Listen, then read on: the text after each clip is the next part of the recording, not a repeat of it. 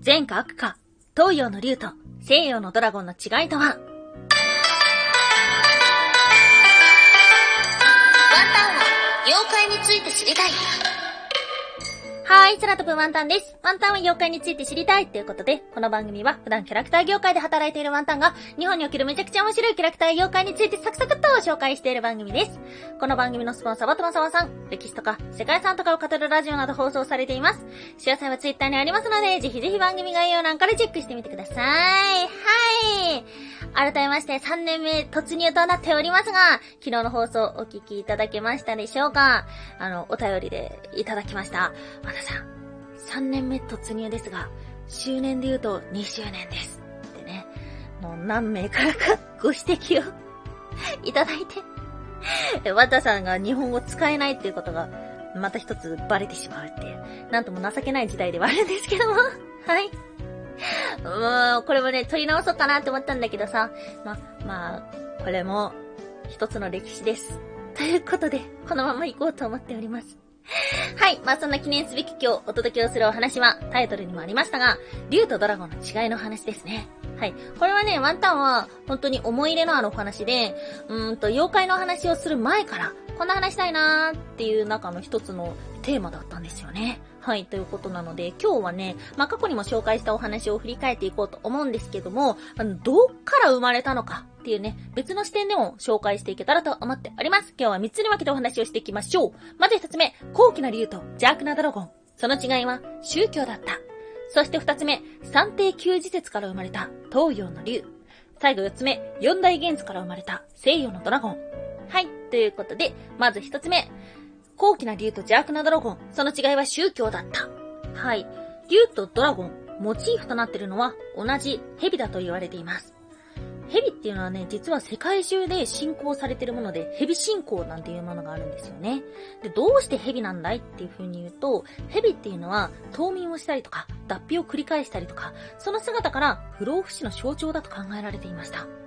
で、これさ、なるほどなっていうふうに思ったんですけども、あの、見たことないんですかね？動画とかで、猫が食事をしている後ろにキュウリを置いとくと、猫は振り返った瞬間、それを蛇だと勘違いしてびっくりする動画とか見たことありませんか？とか、あとは鳥も蛇苦手ですよね。うん。そのね、人間っていうのも、本能的に蛇に対して恐怖心を持ってるっていうのが出てきて、あ、確かにそうかもしれない、なんていう風に思いました。まあそうしたことから、例えば有名なお話だと、アダムとイブに禁断を果実を進めたのも蛇ですよね。あとは、流れる川の氾濫。これを蛇に例えることもあります。ということで、そんな不思議な蛇というのは、昔から、時には人間の敵として、そして時には守護神として信仰されてきました。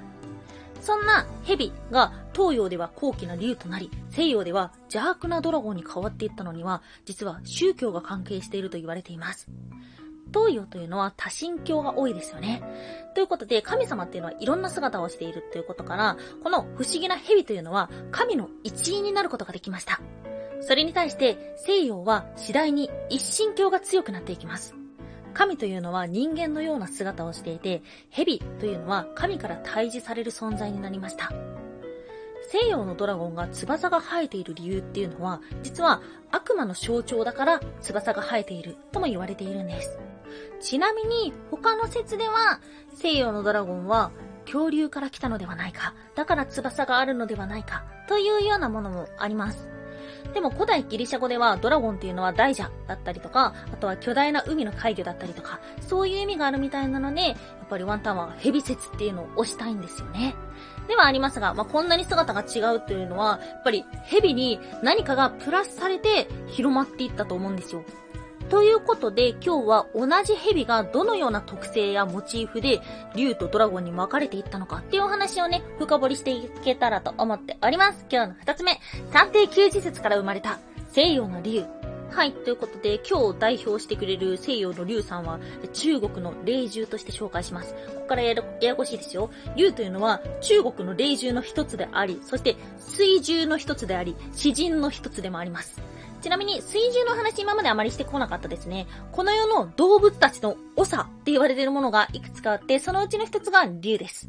えっ、ー、と、詩人はおなじみですね。清流、朱雀、白虎、玄武、そして麒麟。これですね。はい。どのような姿をしているのか、翼はありません。しかし、角が2本あります。そして髭があります。属性は水属性。水の神様としての信仰があります。顎の下には宝玉があります。この姿というのは、キメラ的なものですよね。いろんな動物の要素が加わっているんですけども、これなんとなくかっこいいからではなくて、三定九字節というものがあるんです。三定というのは、首から腕の付け根、腕の付け根から腰、腰から尾、この三つの部分の長さが等しい状態である。これが三定。で、それは何を表すのかというと、天井、海中、地底、この三つの世界を表している、なんていうふうにも言われています。そして九字ということで、9つの動物の姿があります。角は鹿、耳は牛、頭はラクダ、目はウサギ、鱗は鯉、爪は鷹、棚心、手のひらは虎、お腹は水地、うなじは蛇。はい。ということで、東洋の竜っていうのはなんとなくあの姿をしているのではなくて、三定九時節に基づいた姿をしているということです。はい。イラストレーターの方、ここをちゃんとチェックしていきましょう。それに対して、西洋のドラゴンはどのようなモチーフになっているのか。今日の最後三つ目、四大元素から生まれた西洋のドラゴン。はい。西洋のドラゴン、今回はシュメールから生まれたものを代表とさせていただきましょう。え悪の象徴です。狼やユニコーンと同じく、七つの大罪の一つである、フンヌを象徴する動物です。その姿は、翼があります。角はありません。髭もありません。炎属性です。炎だったりとか、毒液を吐きます。そして、この、西洋のドラゴン、その姿はなんとなくかっこいいからではなくて、四大元素を体現する存在と言われています。ドラゴンは炎を吐き、そして蛇の尻尾を持ち、鳥の翼を持ち、魚の鱗を持ちます。四大元素というと、火、土、風、水ですよね。なので、これもなんとなくかっこいい姿ではなくて、四大元素を体現する存在っていうのが西洋のドラゴンということなんです。これ知らなかったなぁ。あのー、あんまり四大元素の話って東洋の方出てこないんですけども、ちゃんと西洋には西洋の歴史に基づいた姿をしているということです。はい。ということで、今日は久しぶりに竜とドラゴンのお話をしたんですけども、モチーフとなっているもの、どんな姿をしているのかっていうことについて深掘りしていきましたが、いかがでしたでしょうか？竜だったりドラゴンだったりっていうのは、未だにね、いろんな作品に登場しますよね。まあ、その姿っていうのは、もちろんオリジナリティがあってもいいとは思うんですけども、こうした昔の人たちが考えていた姿っていうのはね、あの、きちんと意味があるんだなっていう風に知ると、また見方も変わって面白いのではないでしょうか。特にね、この私が住んでる日本、この日本列島は実は竜の上に立っている、なんていう風に昔の人は考えていました。この姿をね、竜に見立てていたっていうことなんですけども、信仰も多いですよね。竜を祀ってる神社やお寺っていうのもあるし、あとは先ほど出てきたような川を竜に見立てる、なんていうこともありました。まあ、この地球が生まれて、今何年経ったんですか？ちょっとわからないんですけど、はい。竜を見たことがある人はいるのでしょうか？そしてこれから先、我々人間の目の前にその姿を見せてくれるのでしょうか？まあわからないけども、本当に何十年何百年何千年も前から、きっとこの竜だったり、ドラゴンだったりについて、私たち人類は考えを深めていったわけですよね。はい。まあ、この3年目突入という最初の放送がこのお話にはなりましたが、またさらにね、面白いお話があったら引き続き紹介していけたらと思っておりますので、その時もまたお楽しみに。ワン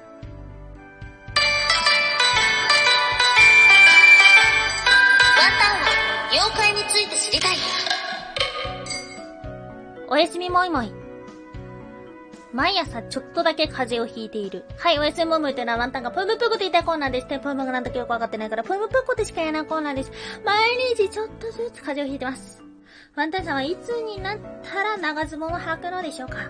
今日も半袖半ズボンで寝て、朝起きた瞬間、あ、今日も風邪ひいてると思いました。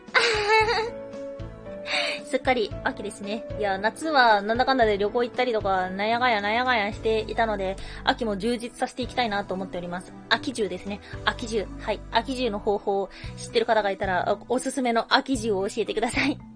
はい。ということで今日もお聴きいただきましてありがとうございました。以上、空飛ぶ満タンでした。